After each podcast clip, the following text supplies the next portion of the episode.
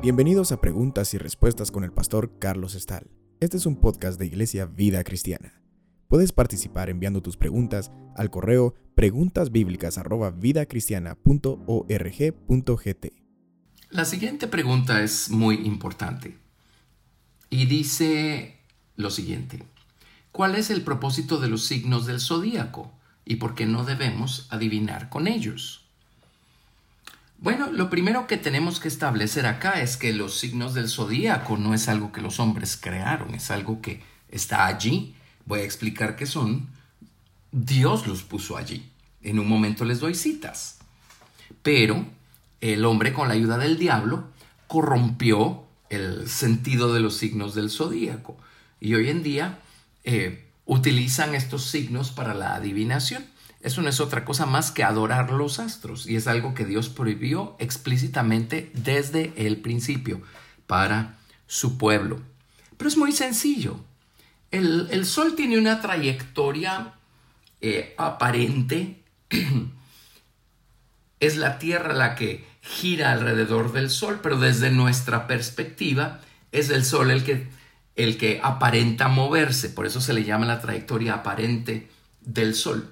Y según la época del año en la que nos encontremos, cuando es de noche vamos a descubrir que hay ciertas constelaciones ahí arriba en los cielos.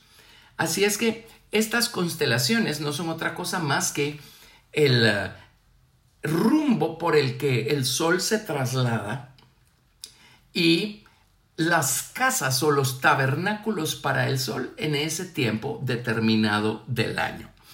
Estoy utilizando una terminología que vamos a leer en un momento acá en las escrituras. Eh, se trata de 12 constelaciones, 12 constelaciones mayores y por supuesto, esto sí, dependiendo de la cultura, dependiendo del país, del lugar y de la época, pues se les ha llamado por diferentes nombres. Por supuesto que sí. Pero no son otra cosa más que las 12 constelaciones que están detrás del movimiento aparente del Sol y en cualquiera que sea la época determinada del año, pues detrás del Sol, por así decirlo, va a estar esa constelación determinada porque es la que va a estar allí según la época del año en la que nos encontremos. Entonces, este, vamos a empezar leyendo el Salmo 19 del verso 1 al verso 6. Los cielos cuentan la gloria de Dios y el firmamento anuncia la obra de sus manos. Un día emite palabra a otro día, y una noche a otra noche declara sabiduría. No hay lenguaje, ni palabras, ni es oída su voz.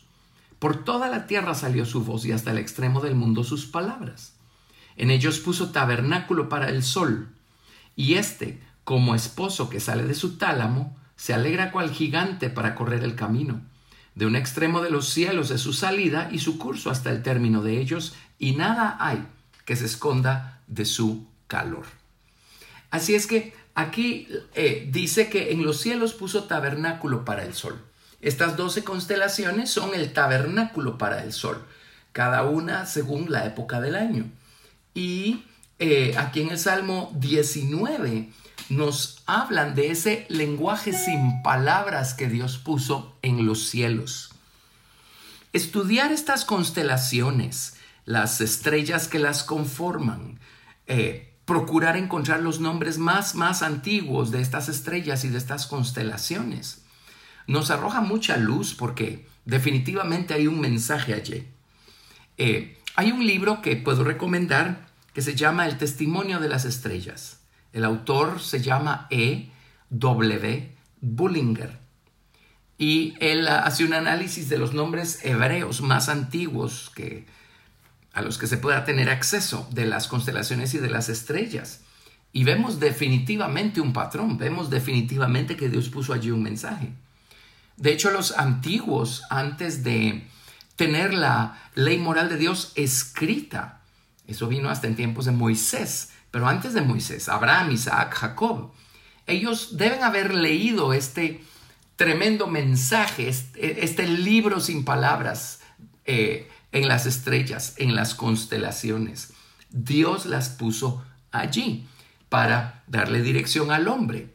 El problema es que hay tal grado de corrupción en el corazón humano y en la mente humanas que una cosa es saber leer el mensaje que Dios puso allí y otra cosa es terminar adorándolas, terminar poniendo en ellas nuestra esperanza y nuestra confianza. Eso es lo que es la adivinación y eso es ofensivo a Dios. Una cosa es adorar al Creador y otra cosa es adorar la creación. Y no importa cuán imponentes sean las constelaciones, siguen siendo creación de Dios. Si nos vamos a Job capítulo 38, del verso 31 al 33, leemos lo siguiente. Job 38, del 31 al 33. ¿Podrás tú atar los lazos de las Pléyades o desatarás las ligaduras de Orión? ¿Sacarás tú a su tiempo las constelaciones de los cielos? ¿O guiarás a la osa mayor con sus hijos? ¿Supiste tú las ordenanzas de los cielos? Dispondrás tú de su potestad en la tierra? Acá tenemos nosotros la evidencia clara que fue Dios quien puso allí las Pléyades, el Orión, la Osa Mayor y todas las demás constelaciones. Ahora, el libro de Job es el libro más antiguo escrito que tenemos nosotros formando parte de las escrituras. Job era contemporáneo de Abraham. Así es que calculen ustedes que el libro de Job fue escrito hace probablemente cuatro mil años y ya hace cuatro mil años las constelaciones se conocían por el mismo nombre por el que las conocemos hoy, las Pleiades, el Orión, la Osa Mayor. En Job capítulo 38, verso 32 dice, sacarás tú a su tiempo las constelaciones de los cielos. La palabra hebrea es Mazarot y Mazarot literalmente se refiere a los doce signos o a las doce constelaciones principales que forman todo este arco celestial, ¿verdad? Durante el año. Hay muchas cosas que podemos aprender de esto. Es un estudio muy grande, pero cuando Dios hizo acampar a las doce tribus alrededor del tabernáculo, Dios les dio estandartes. Los estandartes de las doce tribus coinciden con las doce constelaciones. Así es que son cosas que Dios diseñó, que Dios creó, de la misma manera como creó todo lo demás, para manifestar su gloria, para manifestar su verdad, para revelarle al hombre sus caminos, al hombre que quiera ver, al hombre que quiera ser instruido. Toda la creación revela la naturaleza y el carácter del creador. Ahora, eso no justifica a la criatura el quitar los ojos del Creador y, poner su confianza, su esperanza y su adoración en otra criatura. Allí es donde nos metemos en graves problemas.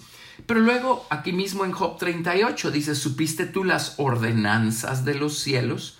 ¿Dispondrás tú de su potestad en la tierra? Esto es interesante porque la palabra ordenanza significa estatuto, prescripción. La palabra potestad significa jurisdicción, dominio, autoridad. Los antiguos sabían leer el mensaje que estaba ahí arriba. Recordemos nosotros que fue una estrella la que condujo a los magos de Oriente hasta eh, Belén. Y a través de esa estrella ellos pudieron llegar hasta Jesús y adorarlo. Ellos nunca adoraron la estrella, adoraron a Jesús. Ahora, eran magos, esto significa que eran astrólogos, por supuesto no astrólogos a la usanza de hoy en día, la gente que se dedica a especular y a adivinar con las estrellas, no. Los astrólogos eran estudiosos de, de los astros, conocían el significado de las estrellas, sabían cosas. Por el espíritu de profecía, estos magos probablemente supieron que en una en un momento determinado iba a aparecer una estrella nueva en una constelación determinada y cuando eso fue así, dijeron, ahí está su estrella, vamos a buscarlo. Y ellos se fueron detrás de la estrella, no porque la estrella se moviera, es porque mientras no tuvieran la estrella eh, a 90 grados, eh, eh, mientras no la tuvieran en su cenit, sabían que no habían llegado. pero esta estrella los condujo a Jesús. Y esa es la idea de todas las cosas que Dios ha creado, que nos conduzcan a Jesús. No nos detengamos y adoremos la estrella, adoremos a Jesús, de quien habla la estrella. Pero allí tenemos nosotros a un grupo de personas sabias, astrónomos o astrólogos, que entendían estas cosas y supieron discernir eh, eh, la conexión entre esa estrella y el Mesías, el rey de Israel que había nacido en Belén, y supieron dejarse conducir y llegaron hasta el Señor Jesucristo. Tenemos ahora una cita tremendamente importante en Deuteronomio capítulo 4, del verso 15 al 19. Deuteronomio 4, del 15 al 19. Y es una voz de advertencia. Dice, guardad pues mucho vuestras almas, pues ninguna figura visteis el día que Jehová habló con vosotros de en medio del fuego, para que no os corrompáis y hagáis para vosotros escultura, imagen de figura alguna, efigie de varón o hembra, figura de animal alguno que está en la tierra, figura de ave alguna alada que vuele por el aire, figura de ningún animal que se arrastre sobre la tierra, figura de pez alguno que haya en el agua debajo de la tierra. No sea que alces tus ojos al cielo y viendo el sol y la luna y las estrellas y todo el ejército del cielo, seas impulsado y te inclines a ellos y les sirvas. Porque Jehová tu Dios los ha concedido a todos los pueblos debajo de todos los cielos.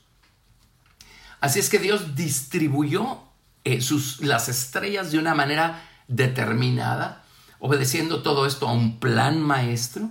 Dios se las eh, concedió a todos los pueblos que están debajo de la tierra, según el Salmo 19 y según la historia de los magos de Oriente, Dios puso allí un mensaje para todo aquel que quiera ver, para todo aquel que quiera y sepa leerlo. Y Dios advirtió y dijo, con todo y eso, no se vayan a poner a adorar el sol, la luna y las estrellas. No se pongan a servir al sol, a la luna y a las estrellas. Y es lo que lamentablemente el hombre terminó haciendo. Una de las grandes razones por las que Dios va a crear no solo una nueva tierra, sino nuevos cielos en el futuro, es porque a causa de la idolatría de los hombres los cielos se corrompieron también.